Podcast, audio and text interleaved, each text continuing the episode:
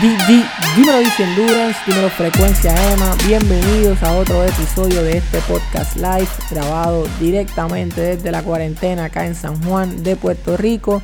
Yo soy Emanuel Márquez y hay episodios que son más retantes que otros y hoy eh, va a ser uno de ellos. Me di a la tarea de entrevistar al actor Modesto Lacen y para hablar de todo, menos de actuación. Así que con Modesto vamos a discutir su pasión por el tenis desde pequeño, las diferentes transformaciones que ha hecho para interpretar atletas en sus películas y series. Hablamos sobre Mónica Puy, Roger Federer, Rafael Nadal, Djokovic. Hablamos también de los majors, eh, a cuánto ha ido, cómo, cómo ha sido la experiencia de estar presente en esas canchas tan místicas que guardan tanta historia. Hablamos también del lugar que ha tenido el ejercicio en su vida eh, para poder resistir las fuertes faenas en el teatro, que a veces van hasta 8 funciones semanales, entre otros temas. Modesto acaba de convertirse en padre de su primer hijo, Nicanor, así que tratamos de pasar un rato chévere, despejándonos de todo lo que está pasando y una entrevista diferente. Hablando de tenis, algo que casi nunca nadie le pregunta, así que el rato estuvo súper brutal. Modesto un tipo sumamente honesto, amigable. Así que me llevo, me llevo una gran experiencia de esta entrevista. Y espero que a ustedes les guste también. Si es así, por favor déjennos una valoración de 5 estrellas. Donde quiera que escucharon el podcast. También pasen por nuestro blog easyendurance.wordpress.com. Ahí están todos nuestros artículos. Y si están por Facebook, allá tenemos el fanpage Easy Endurance con todos los podcasts blogs, noticias y todo lo demás. Así que sin nada más que decir, vamos a pasar a nuestra conversación con el actor puertorriqueño Modesto Lacen en frecuencia EMA. Y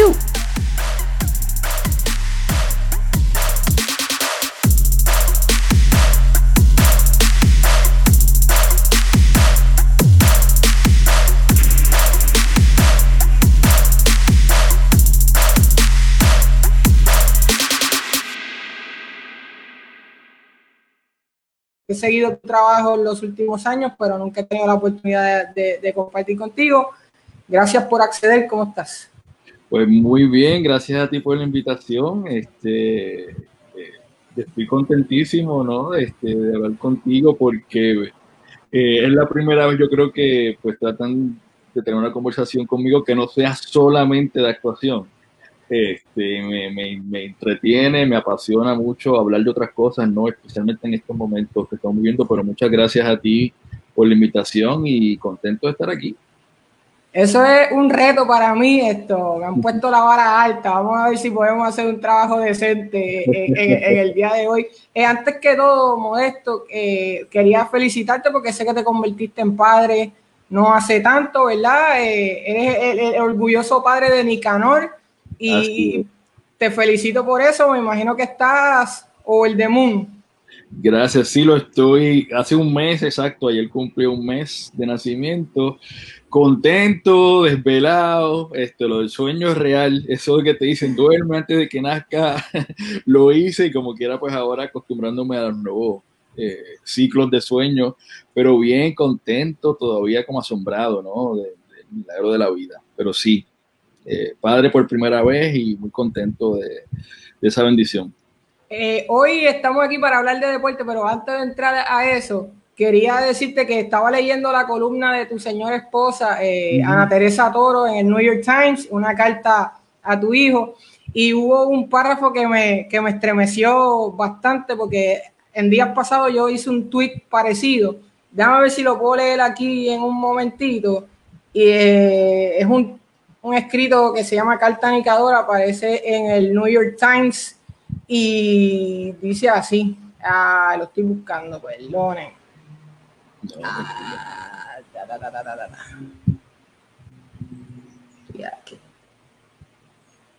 Ah, aquí está. Dice, naciste en el medio de la pandemia del coronavirus, Nicanor, el momento en que el mundo se convierte en algo distinto a lo que conocíamos tiempos en los que nacerá una nueva normalidad porque la que teníamos ya no le funciona a nadie. Esta plaga ha trastocado lo que sabíamos y el valor de la experiencia. ¿Cómo voy a enseñarte las cosas del mundo como lo conozco, ya si, si el mundo como lo conozco ya no existiría. Nunca imaginé que el pasado pudiera volverse en un instante tan inútil. Y el otro día yo veía un niño corriendo patineta en el pasillo de mi casa con una mascarilla, con guantes puestos. Tú como padre, ¿verdad? ¿Qué, qué, qué, sentimiento te trae convertirte en padre durante todo esto que, que está sucediendo? Pues ha sido bien intenso porque obviamente nadie planifica estas cosas, esto se da y uno tiene pues que navegar estas situaciones, pero sí preocupación porque pues primero eh, mi familia cercana no la ha podido ver, mis, padres, sus tíos, este, no han podido ver el bebé y eso pues ese evento de nacimiento que uno espera que esté todo el mundo, la familia envuelta, este, todo el mundo cerca de uno, eso no se ha dado, ¿no? Entonces eso de entrada pues cambia la situación. Eh, y como bien dice Ana Teresa, Ana Teresa tiene una virtud de apalabrar las cosas de una manera muy, muy maravillosa. Eh, es que ella plantea que a raíz de esto nosotros también vamos a renacer. Y yo creo que, que ante esta incertidumbre que uno siente de cómo va a ser el futuro, cómo van a ser estos próximos dos años, donde a lo mejor el nene pues va a tener que relacionarse con sus amiguitos o sus primos virtualmente, no presencial, ¿cómo eso va a afectarlo? Yo lo que sí te puedo asegurar que de parte nuestra es que va a recibir todo el amor, todo, toda la, buena energía eh, para que esto pues no, no, no lo afecte, no tanto y que, entienda que, no sé, que, que, esta realidad nueva este, es eh, una consecuencia de algo que pasó. Este, es algo bien difícil de palabrar, pero sí te puedo decir que nosotros vamos a estar eh, dándole todo el amor y todo el cariño, pero sí es preocupante, sí es este, estresante pensar qué va a pasar porque nadie realmente sabe.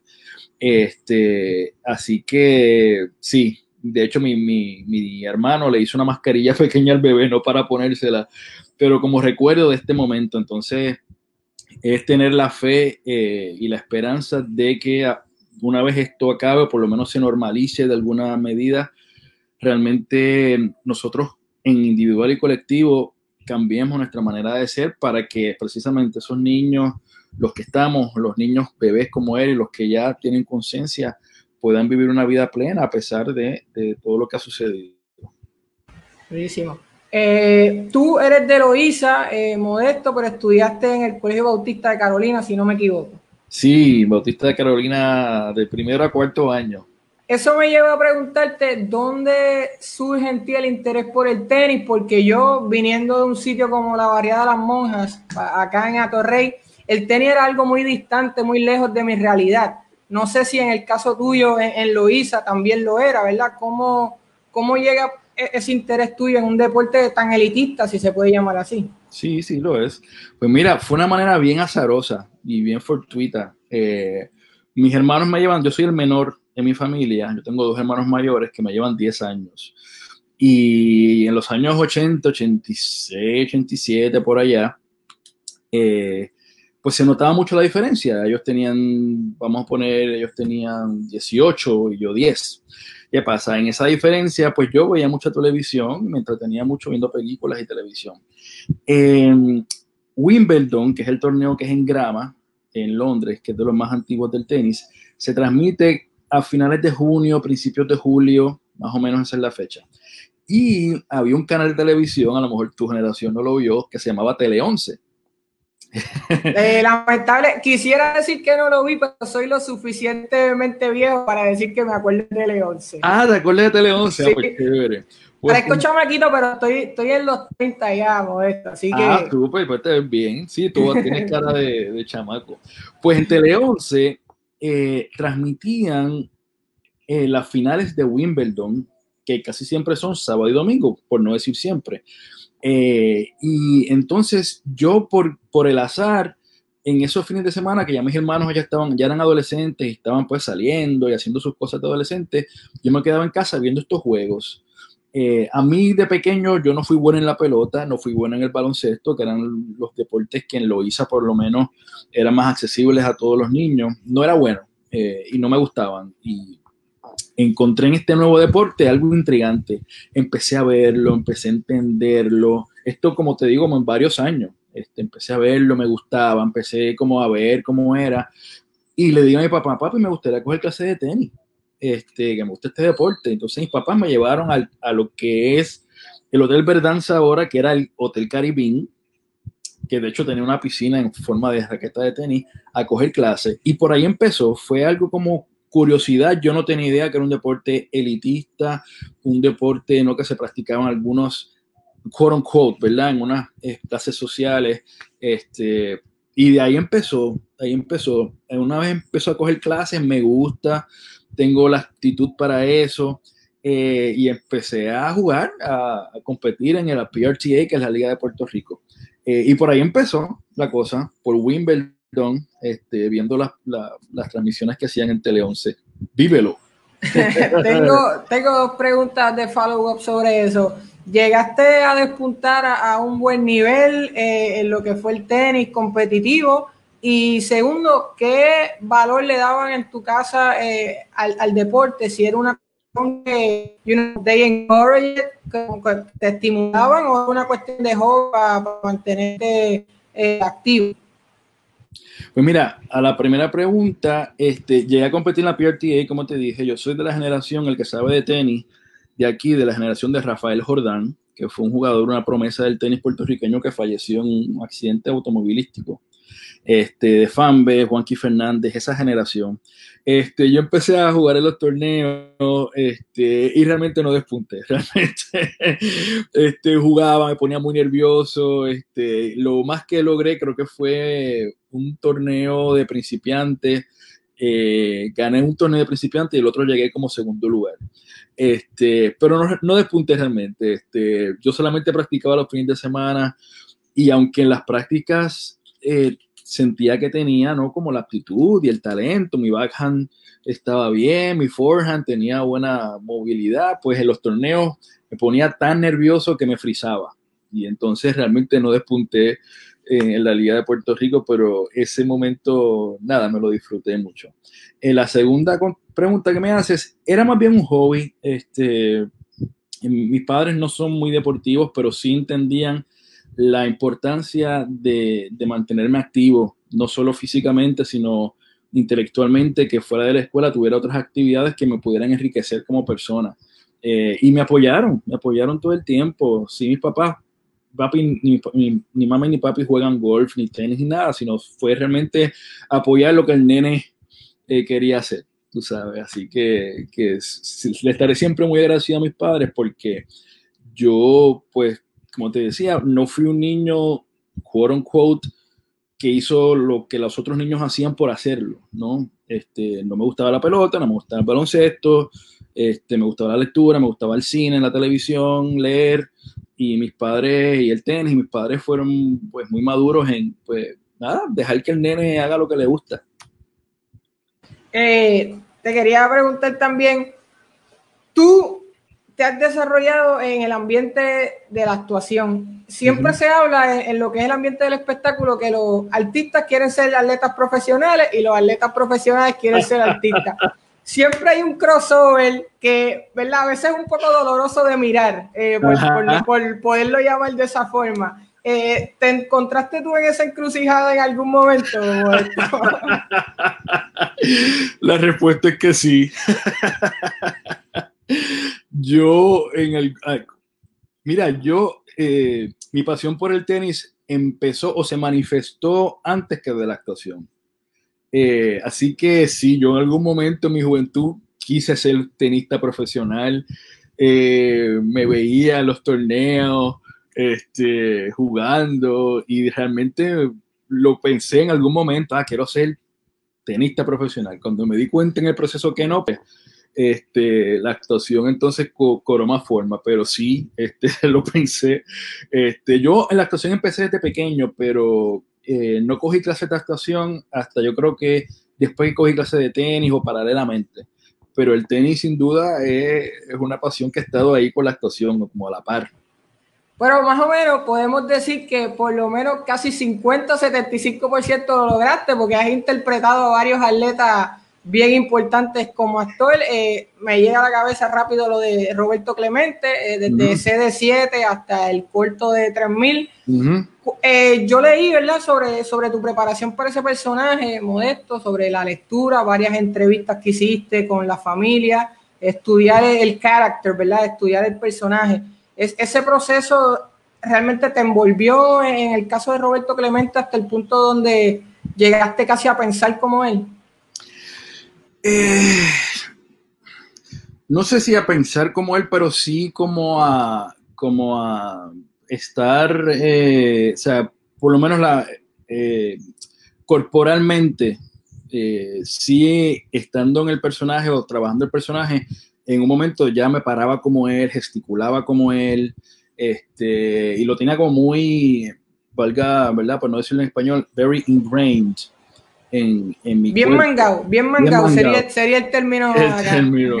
Este, y sí, para Roberto, pues, ¿qué te digo? Yo, yo estudié, leí todas las biografías que hay de sobre Roberto.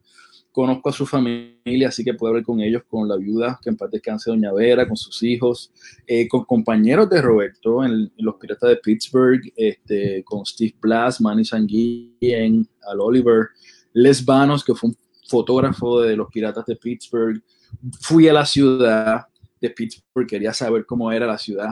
Este, y dos cosas muy importantes, este, rebajo, yo rebajo como 15 libras por interpretar a Roberto porque, pues, eh, si no lo hago, estoy faltándole al personaje, ¿no? Este, pues, Roberto parte de su, no solo de su orgullo, sino parte de una, su característica, era su físico. Entonces, pues yo rebajo como 15, 20 libras que me cuestan, pero las logro y tomé clases de pelota. Eh, porque como te decía, yo no jugué pelota de chiquito, sí tenía una aptitud más o menos atlética, este, pero cogía clases de pelota para entender la mecánica y luego adaptarla a cómo Roberto la hacía. Este, así que no, el, research y, ¿no? cuando las veces que lo he hecho eh, es, es, una inmersión profunda. Me recorto, o sea, eh, si ven las fotos de yo tengo de Clemente, la, la, frente es como la de él, o sea, yo más ajusto el recorte. Este, escuché mucho audio de Roberto. Roberto tiene una manera muy particular de hablar inglés. Eh, tiene un acento bien, bien pesado.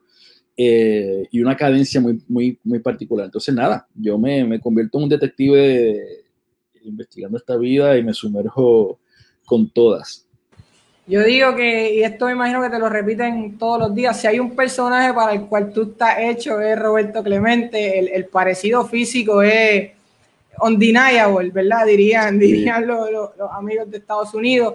Pero tú sabes que hay, para ser actor hay muchas, muchos actores grandes que han tenido que hacer transformaciones físicas realmente increíbles, como me llega a la mente Christian Bale, eh, Matthew McConaughey en Dallas Buyers Club, el mismo Michael B. Jordan para lo que es Creed 1 y Creed 2. Eh, yo sé que tuviste una película en, en Loiza que grabaste luego del huracán María donde aumentaste 25 libras. ¿Ese ha sido el reto físico de transformación más importante? Sí, hasta el momento sí. Este, es una película que lamentablemente por cosas de producción todavía no ha salido a la luz pública. Se llama Fistful of Dirt, eh, escrita y dirigida por Sebastián Silva, un director chileno. Eh, y Sebastián, cuando me conoce, me dice, esto chévere, quiero que hagas este, este personaje, pero necesito que, que subas de peso, no, no, no, no quiero verte así, eh, good looking actor, tú sabes actor que se cree que está bueno. so, eh, sí, aumenté, aumenté libras como 25 a 30, que no se me hizo difícil porque pues yo soy un comelón eh, y, y lo, realmente aunque fue después del huracán, pues sí, era como pues no velar lo que comía y no hacer ejercicio y pues tomar un poquito más de cerveza, más arroz, tú sabes. Eh, y sí, una vez en la filmación que se hizo en Loíza, la película la protagoniza Julio Gastón, un niño de Loíza, y yo. Eh, estando en ese peso, era, es bien raro eh, llevar esos personajes, ¿verdad? De la imaginación a lo real, al cuerpo de uno. Y fue bien intenso, un personaje bien que me sacó de mi zona de confort, un personaje alcohólico, este, incestuoso con su, con su hermana, este, un perdedor, un tipo que la vida ha dado muy duro y que no ha sabido cómo salir de, su, de sus problemas, este, con muchos demonios encima, eh, frustrado y, y hacer eso en ese peso pude, pude entender muchas cosas y, ya naturalmente con ese peso ya caminaba diferente, respiraba diferente, me movía diferente, que es clave para pues, el, trabajo del, personaje. Así que sin duda ese ha sido el personaje así con cambio físico más drástico y ojalá salga a la luz el proyecto, la película se presentó en un festival en Colorado, se llama el Festival Telluride en Colorado, festival muy importante, que es como de estos festivales pequeños que se presentan películas que terminan estando en los Oscars. El año que nosotros fuimos a ese festival se presentó Roma, la película de Alfonso Cuarón, entre muchas otras. Entonces, pues, ojalá se presente, pero sí, ese el personaje se llamaba Alicio y es el más difícil e incómodo que he hecho. Sí. Quizás mucha gente no sabe, Modesto, que los actores para muchos de sus trabajos requieren una condición física bastante alta, eh, más allá cuando están haciendo teatro, que hacen seis, siete, ocho funciones semanales, en el caso tuyo, ¿verdad? Con Clemente, que más era un musical, así que hay un reto, ¿verdad? Importante ahí. ¿Qué, ¿Qué, papel jugaba la condición física? Yo sé que en un momento recurriste a yoga y otros tipos de cosas para fortalecer tu, tu postura y tu espalda. ¿Qué tipo, verdad? ¿Cuál fue la importancia de la actitud física y, el entrenamiento en, poder superar esas miles de funciones? Pues es clave, brother. O sea, yo aprendí esa lección cuando hice, yo hice una obra en Off-Broadway en el 2007 eh, sobre Celia Cruz, la vida, vida y música de Celia, y hacíamos ocho funciones a la semana. Y yo hacía de Pedro Knight, el esposo de Celia, eh, desde su vejez a la juventud y de vuelta a la vejez. Y físicamente era bien drenante y, no fue hasta que tuve esa oportunidad de hacer ocho funciones a la semana donde me di cuenta que si yo no tomaba unas medidas de precaución, significa descanso, alimentarme bien, ese día libre que eran los lunes, realmente era un día para yo descansar, dormir. Yo eh, me daba masajes, eso me ayudó mucho, los masajes yo también creo en la quiropráctica como Clemente eh, y me daba mis masajes, mis ajustes quiroprácticos y eso me ayudó. Y entonces cuando hago el musical de, Clemente, de ese 7, fue lo mismo, el mismo acercamiento, o sea, era como, es, los actores son atletas, especialmente para teatro porque hay que tener una estamina física, emocional, mental para lograr tener la misma frescura de la primera función a la función número 300. Yo hice de Celia, hice como 300 y pico de funciones. Eh, en la obra de Clemente hicimos como, qué sé yo, 50 y pico de funciones. Eh, y es la estamina de un atleta, así que es clave, clave para el actor, que es el instrumento de uno, el cuerpo, de, eh, prepararlo para, para ese reto, porque si no, no duras. De verdad, yo lo entendí en esa experiencia en Off-Broadway. Eh, tú, yo tengo que decir que conocimos de tu trabajo a través de Celia, pero no Celia de teatro, sino Celia la, colombiana que, la pasó la serie. Yo quedé hipnotizado, yo no soy de ver novelas ni series, pero ese trabajo tuyo estuvo en otro nivel. Me molestó que no te usaron para la parte de adulto de Pedro Knight fue como que una de las críticas que si hubiese tenido la, la, oportunidad de decirle a los productores, directores, se lo hubiese dicho, pero me quedo con esa. Esto, Modesto, más allá de la preparación para personajes, ¿qué lugar ha tomado el ejercicio en tu vida? Eh, para muchos de nosotros es un stress reliever, es una cuestión de poder descomprimir, es una cuestión de salud. En, en estos momentos de tu, de tu carrera y de tu vida, ¿qué significa el ejercicio para ti? Ay, bro, el ejercicio es clave para mí. Yo llevo desde el 2004 por ahí, llevo corriendo como de manera aficionada 10K, eh, medios maratones, he hecho dos full marathons, este, medios maratones, he hecho bastante. correr para mí es vida. Yo este, descubrí este, en el 2004 por ahí que correr me ayudaba no solamente físicamente a rebajar, sino a mantenerme bien, sino como a, a, calmar mi mente, a centrarme, como a resolver los problemas. O sea, correr es como un mantra, ¿no? Que repites los pasos y eso te ayuda como a conectarte con la respiración, que eso es clave para estar presente y poder uno como estar eh, eh, conectado con su cuerpo y su espíritu. Así que correr para mí es clave. Eh, número dos, la yoga. Yo llevo haciendo yoga igual como del 2000, más o menos igual o antes, como del año 2000 por ahí, on y off, este, pero estando en Estados Unidos, en Estados Unidos en el 2007, eh, descubrí el Bikram Yoga, que es la yoga que es, en calor. Y aunque sé que hay muchas personas que pues, difieren de la, de la teoría del Bikram y por supuesto del creador, eh, a mí me funciona y me gusta mucho. Eh, también he hecho viñasa y hatha yoga en, en, calor.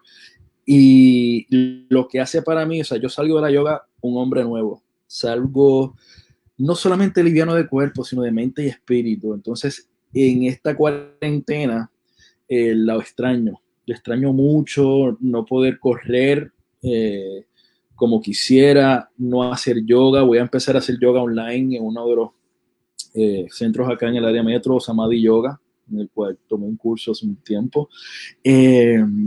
jugar tenis, por supuesto. Tengo un grupito de amigos que jugamos tenis, no hemos podido jugar tenis. Así que la actividad física para mí es clave, no solo para mi bienestar emocional y psicológico, sino para el bienestar físico. Entonces, eh, eso ha sido una constante en mi vida y, sé que por eso te puedo decir que yo, gracias a Dios, déjame, no con, yo no me enfermo, brother. No con Wood. No con Wood. Yo no, gracias a Dios, además de mi genética, yo casi no me enfermo y sé que parte de eso es porque el ejercicio es una constante. Y yo soy de los que digo, pues yo tengo 43 ahora, yo voy a seguir haciendo ejercicio porque cuando siga envejeciendo, yo quiero ser un doñito que pueda jugar su tenis con los panas, un doble, tú sabes, en arcilla, que es más suavecita, tú sabes, porque salud es vida. Durísimo. Eh, a mí me pasa con el yoga las pocas veces que lo he hecho, eh, viñaza, es que el respirar, hermano, algo tan básico como respirar se nos olvida. Y cuando tú lo enfocas, la respiración, creo que es, lo, es, a lo que tú te refieres con que sale nuevo, porque realmente como que de alguna manera te conectas con, con lo que sea que, que, que, hay en el ambiente y, y, y, te renueva de una manera espectacular. Sí, no, la yoga realmente para mí ha sido life changing. Hay gente que la detesta y no le gusta y está bien, tú sabes, como que hay gente que no le funciona. A mí me ha funcionado y de hecho me certifiqué como maestro de yoga para niños. Eh, duro, Yoga, este, por ese mismo interés y, y, sí, brother, para mí la yoga es maravillosa y, y sanadora. Para alguien que es amante del tenis y más allá de eso, puertorriqueño, modesto, 2016 es un año increíble eh, Mónica Puy se convierte en la primera medallista olímpica de oro para Puerto Rico en el deporte del tenis, un deporte donde no teníamos, más allá de Gigi, ¿verdad? Fernández, un referente olímpico de esta magnitud. La pregunta obligatoria es, ¿dónde estaba Modesto? ¿Dónde vio ese match? Y tus emociones luego de todo esto. pues mira, yo me alegro tanto de ese triunfo porque siento lo que dices que el tenis de un deporte de algunos se convirtió en un deporte de todos o, de, o por lo menos celebramos un triunfo en ese deporte. Para mí fue como que qué bueno que más gente viendo tenis. Pues yo estaba filmando un cortometraje que yo dirigí, escribí, produje, un Cuca Gómez. Este, estábamos filmando en el teatrito pequeño de la Universidad de Puerto Rico en Río Piedras. Y me acuerdo que estábamos viendo el score los teléfonos y todo el mundo sabe que yo soy un freak del tenis, me encanta. Y me decían, Mode, ganó el primer set. Y yo, what? Ok. Está en el, fueron, creo que fueron tres sets con Angelique Kerber, creo que fueron tres. No me acuerdo bien, pero sé que estábamos pendientes y ese último set, eh, estamos todos así, después de cada toma, yo como señores, vamos a concentrarnos, pero después que terminamos la toma, salíamos a buscar el score. Eh, cuando ganó, fue una euforia que estábamos allí en la Yupi en Ropiera, se escuchaba la gente, eh, los bocinas, la gente gritando, empezamos a gritar, paramos la filmación. Eh, bueno, una fiesta maravillosa. Yo estaba, bueno, lo digo, se me paran los pelos. Eh, tan contento y orgulloso por ese logro que nada, lloré. Lo gracioso es, y todo el mundo estaba como súper contento y maravillado y, orgulloso, era un, eso, pasa con los atletas y los artistas de nuestro país, que cuando logran cosas maravillosas, el orgullo no se le brota. Lo gracioso es que yo me acuerdo al otro día, eso fue sábado, eh, al otro día teníamos filmación y me acuerdo que yo me levanté, le dije a mi, a mi novia, Ana Teresa, le dije, me levanté llorando así como, Mónica ganó, tú puedes creer que Mónica ganó, porque obviamente el que no, no sigue el deporte no sabe que ya le ganó a las top de ese momento, le ganó a Angelique Kerber, a Petra Keperova, eh, dos jugadoras duras, excelentes, que a mí me encantan las dos. Y lo que ella logró ahí fue algo especial, fue maravilloso, que lamentablemente no, no ha podido, no ha tenido, no ha tenido como otro momentum. Este, sí, eso me gustaría, eso me gustaría hablarlo.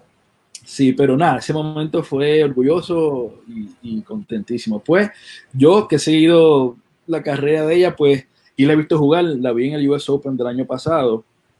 Eh, y no sé, yo tengo unas teorías, yo siento que ella, después de ese triunfo, eh, ha cargado mucho eh, en sus juegos el tema de Puerto Rico, me explico.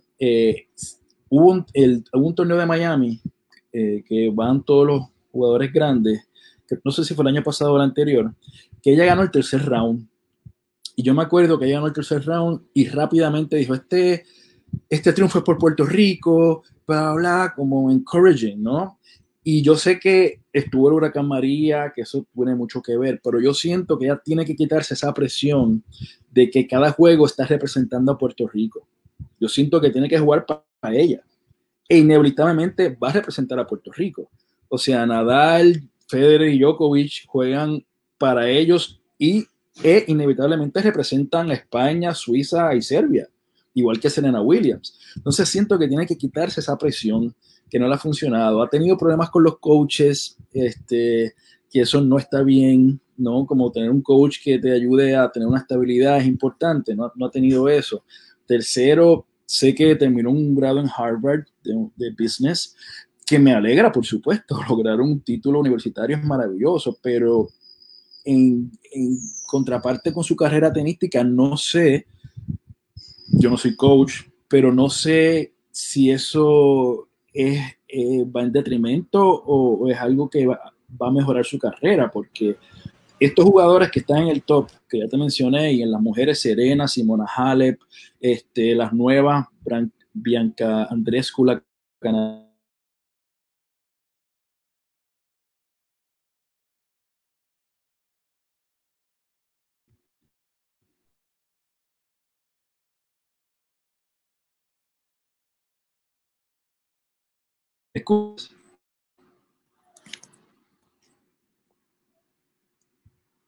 Yo no te escucho.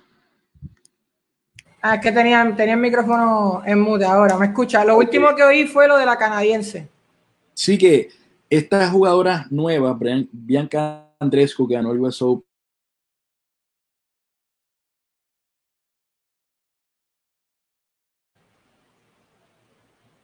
entrenando problema de recepción ahí, modesto, creo. Donde estás, trata de moverte un poquito, porque de momento te perdí. Sí, ahora, te, ahora te veo, ahora te veo. Ok.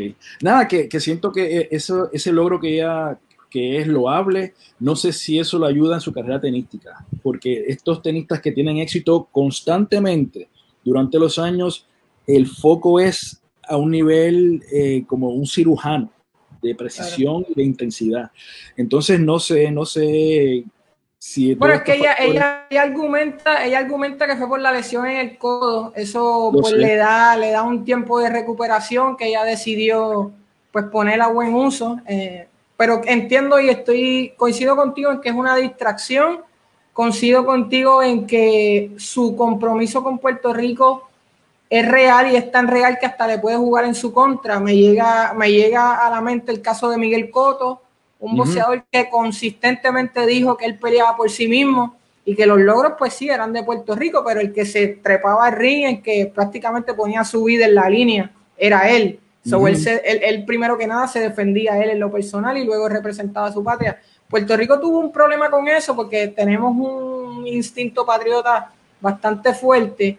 Entonces cuando nos mueven esa fibra quizás no nos gusta mucho, pero la realidad del caso es que uno juega y los resultados llegan, sea por quien sea. Sí, sí, no, y nosotros como país tenemos que aprender los atletas de nosotros sin apoyo real del gobierno, a, duras penas, eh, con su talento, sin ayudas económicas, en muy pocos casos logran éxitos maravillosos. Entonces tenemos que ser humildes al respecto. Yo conozco atletas de alto rendimiento que han participado en Olimpiadas y sé que, es bien duro porque no hay un apoyo económico para tú entrenar y estar al nivel de los que lo tienen.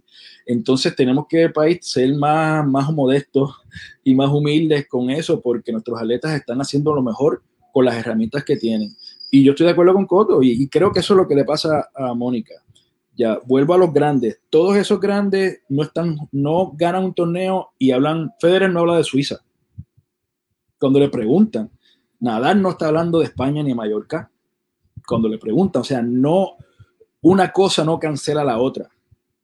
Eh, y siento que, pues, que ojalá logre, ¿verdad? Cuando se retome, ¿no? La temporada de tenis, que tampoco se sabe, el US Open va a ser en septiembre, si se da, el French Open después, si se da, ya veremos, pero ojalá retome, ¿no? Este, su momentum y, y logre, porque todos apostamos a ella, estamos orgullosísimos de ella, inclusive los comentaristas siempre hablan de ella como que, let's see, if Monica can, you know, uh, hold up to her the standards eh, y lo que logró en el 2016 en las Olimpiadas. Claro, proving that, that it was not a fluke, como, como, como dirían allá. Eh, Modesto, mirando tus redes sociales, tu Instagram, hay varias fotos que me llaman la atención, dos de ellas en particular.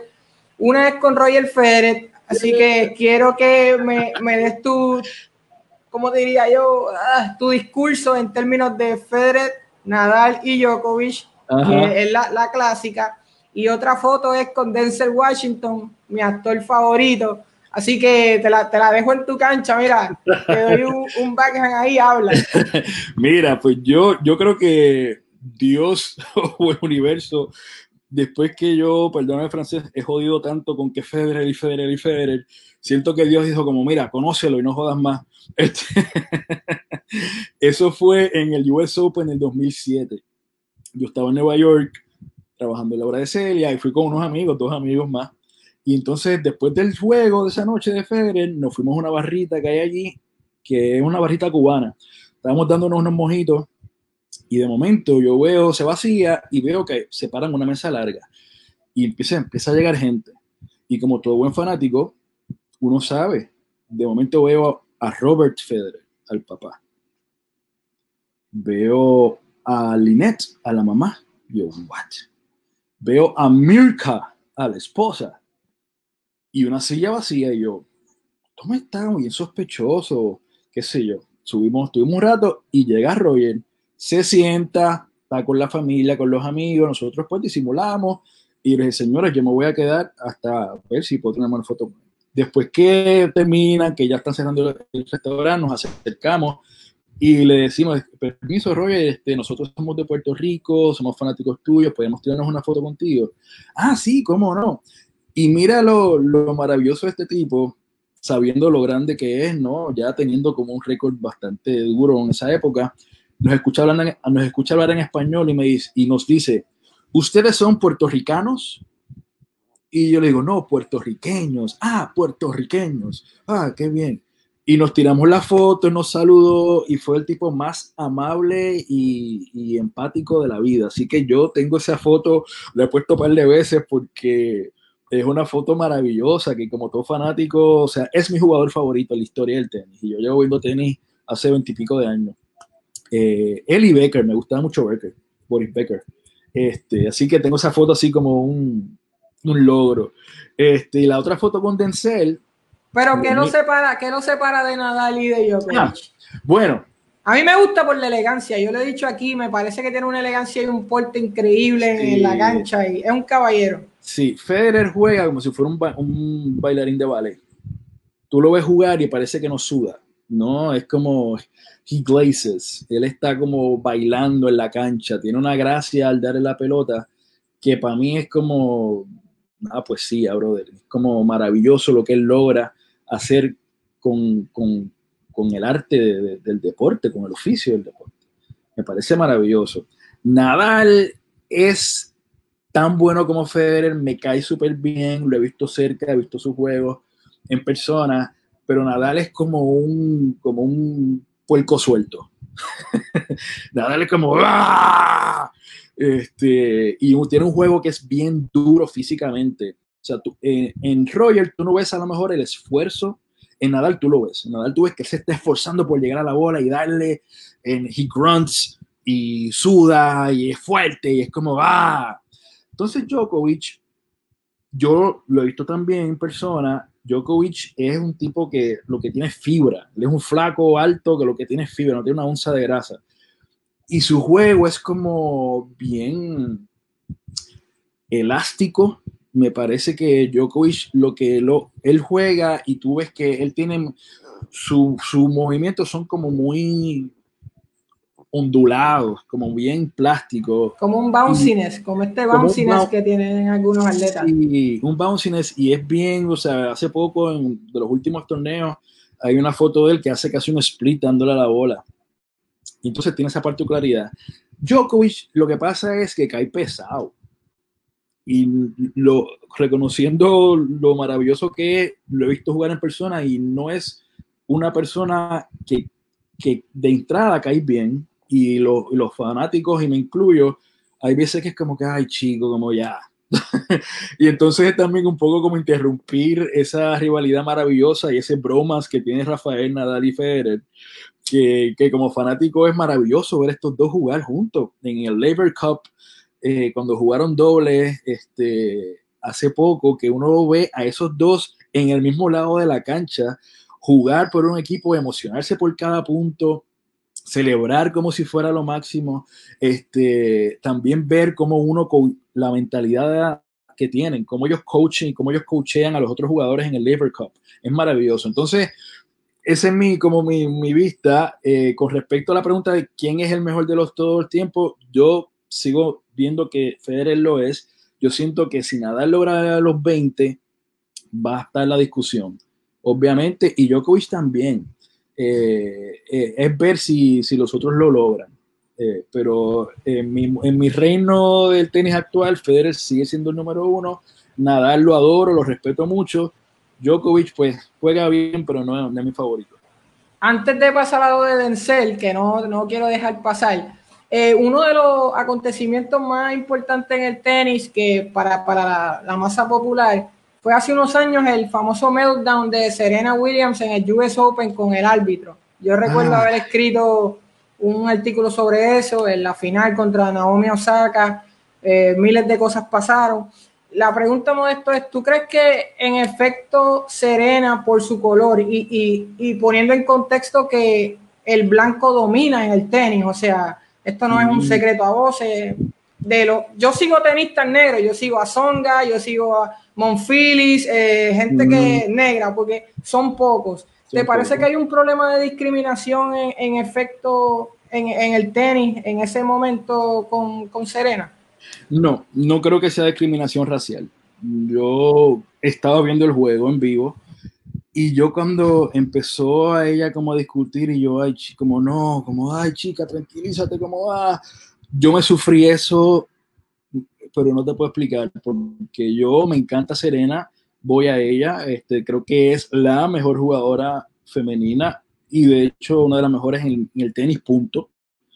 Eh, y me lo sufrí mucho porque fue un meltdown que siento que, que sí, por ser mujer, creo que sí hubo una reacción del público este, diferente a si fuera un hombre, porque la historia del tenis hay otros jugadores, John McEnroe, por, por decirte uno, que hizo cosas iguales o peor. Eh, este, el australiano Nick Kyrgios ha hecho cosas fuertísimas en la cancha. Hay una pregunta de alguien viendo el chat, exactamente eso. ¿Qué opinas de Kirios? Ay, Kirio. Ay, chico. Juega bien, pero me parece que es como un spoiled brat. Este, como que juega bien. Este, cuando está on, puede ganar. Le ganó a Nadal en Acapulco el año pasado. Puede jugar al top, pero no, a mí no, no me gusta porque no es consistente y me parece que tiene, es todavía muy inmaduro en su juego y como persona para tener esa consistencia on todo el tiempo. Eh, pero creo que es un buen jugador, es que creo que tiene como que madurar, como que ya tipo, ya tienes veintipico años, eres un jugador man up, como que tú sabes. Eso es lo que pienso de Kirios. Este, Las probabilidades de que Serena logre el Grand Slam número 24 y sea la all-time leader. Ay, Dios. Yo creo que lo puede hacer. Yo me... Está, está apretado, Modesto. Vamos a hablar claro. No. las apuestas no están a su favor. No, yo me... Ella ha llegado a cuatro finales de Grand Slam, cuatro, cuatro, de Grand Slam y no lo ha logrado y ha perdido con jugadoras que no le dan el nivel que ella realmente, las jugadoras le han ganado, pero ella también she beat up on herself. Ella como que ella se ha dejado ganar, como que ella ha perdido ella con ella misma. Este, entonces, eh, me duele mucho. Yo creo que si se dan las condiciones, meaning que X o Y se eliminen antes de la semi o la final, y ella realmente también se quita esa presión porque la tiene. O sea, yo me acuerdo la semifinal con la, ah, este, la jugadora italiana eh, se me escapa el nombre de ella mismo, que Flavia, no, Flavia Peneta ganó, este, Roberta Vinci. Serena perdió una semifinal con Roberta Vinci, que respeto, yo respeto a todos los tenistas, pero Roberta no tenía el nivel de juego para ganar la Serena y le ganó, porque ya tenía la presión en la mente. Este, así que pero sería, mira, pero, pero Modesto, sería el mismo argumento decir que Mónica Puy no tenía el nivel para vencer a, a Crowell y a estas muchachas en la final. Claro, lo que pasa es que Serena tiene un historial. O sea, Serena tiene a su haber 23 Grand Slam. este, en sencillo, no contemos los dobles y los mixtos. Entonces, yo siento que ella podría, por el bagaje que tiene, por la experiencia que tiene, por el coach que tiene, lograr ese milestone. Creo que lo podría lograr, pero es un perfectamente estar lista para eso. Este, eso es lo que pienso. Pero siento, volviendo a la pregunta primera, de, con raza. No. Te veo ahí un poquito, un poquito borroso, Modesto. Me avisas cuando me veas tú bien acá. ¿Está bien? Eh, yo, yo, yo sería más fanático del tenis aún si se pudiese gritar entre los puntos.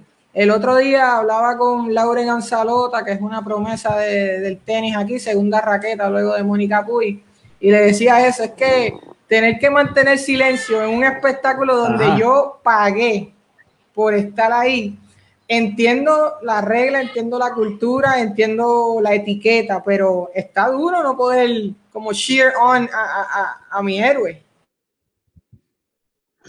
Sí, pero yo no sé si esto me hace un viejito, un doñito, pero a mí me gusta esa etiqueta. Me gusta ese, esa formalidad de respetar que en los puntos no se hace ruido hasta que se acaba. este, me gusta mucho y, siento que es parte de la mística del deporte. Volviendo a Denzel, y, y hablo de Denzel, yo, Denzel es uno de mis actores favoritos y lo he visto en teatro dos veces. En esa ocasión que tengo en el Instagram, él hizo, él hizo Julio César de Shakespeare en Broadway y lo fui a ver. Trabajo espectacular y nada, él tuvo la movilidad de hacer, esperar afuera y los fanáticos filmarle el playbill y tirar una foto y me una foto con él y eh, una experiencia realmente maravillosa verla en escena. Lo he visto tres veces. Vi Julio César, vi Fences con Viola Davis. Viola ganó el Oscar por esta misma obra que hicieron en Broadway, la transfirieron a la película, y lo vi también en The Iceman Comet, que es una obra, un clásico del teatro estadounidense. Te pregunté por Denzel porque es mi actor favorito, como mencioné ahorita, y también porque en una de tus entrevistas hablando de Clemente dijiste que, que Martin Luther King, si no me equivoco, y eh, Malcolm X fueron importantes en la historia de Clemente.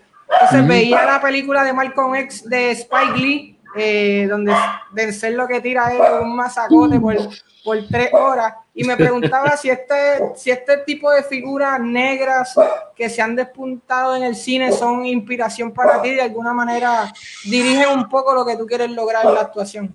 Sí, definitivamente. Este, Denzel ha sido como un actor que desde que no tengo la mentalidad de ser actor, de lo que represento, eh, como actor negro puertorriqueño, sí, ha sido una inspiración. Me fascina su trabajo, siento que realmente es un actor eh, que, que, asume riesgos. Tú sabes, esta última obra que yo vi, hay un monólogo como de cinco minutos de Iceman Comet, eh, que un actor que tiene Óscares y dinero no tiene que hacer teatro, lo hace por el reto mismo de hacer la, la obra.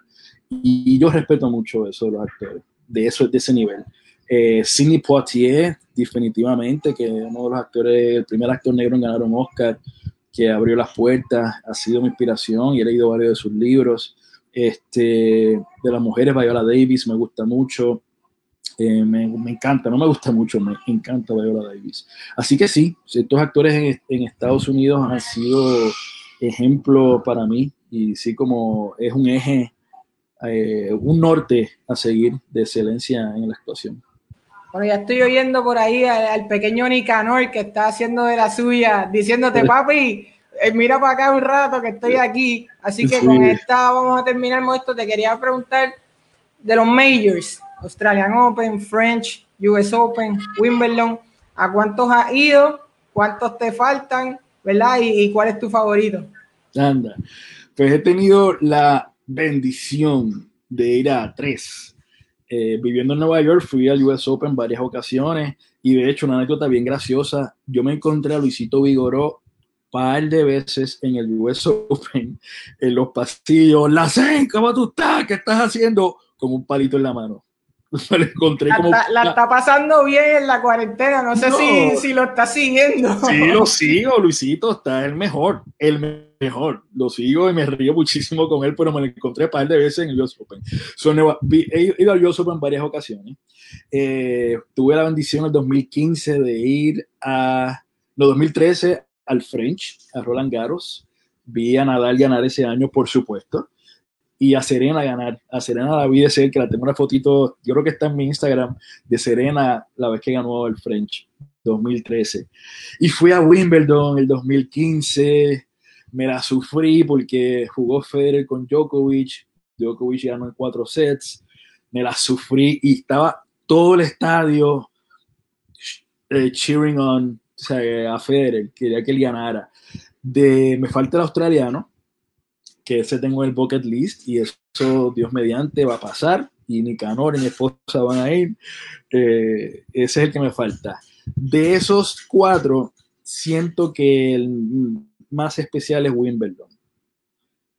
No solo porque es el más antiguo, es donde me enamoré del tenis, fue mi primer amor, eh, la grama y realmente se siente la historia, la mística, el respeto por el deporte. El que ha estado en Center Court como público es realmente una, una experiencia especial. Se siente el arte, se siente, qué sé yo, el US Open se siente como lo que es Estados Unidos, bien comercial, como un pop, como muy luces. Y... Yo he pasado por allí, por Flushings, eh, y la verdad es que ese complejo de lejos es impactante, ¿no? No quiero pensar lo que es Center Core y demás.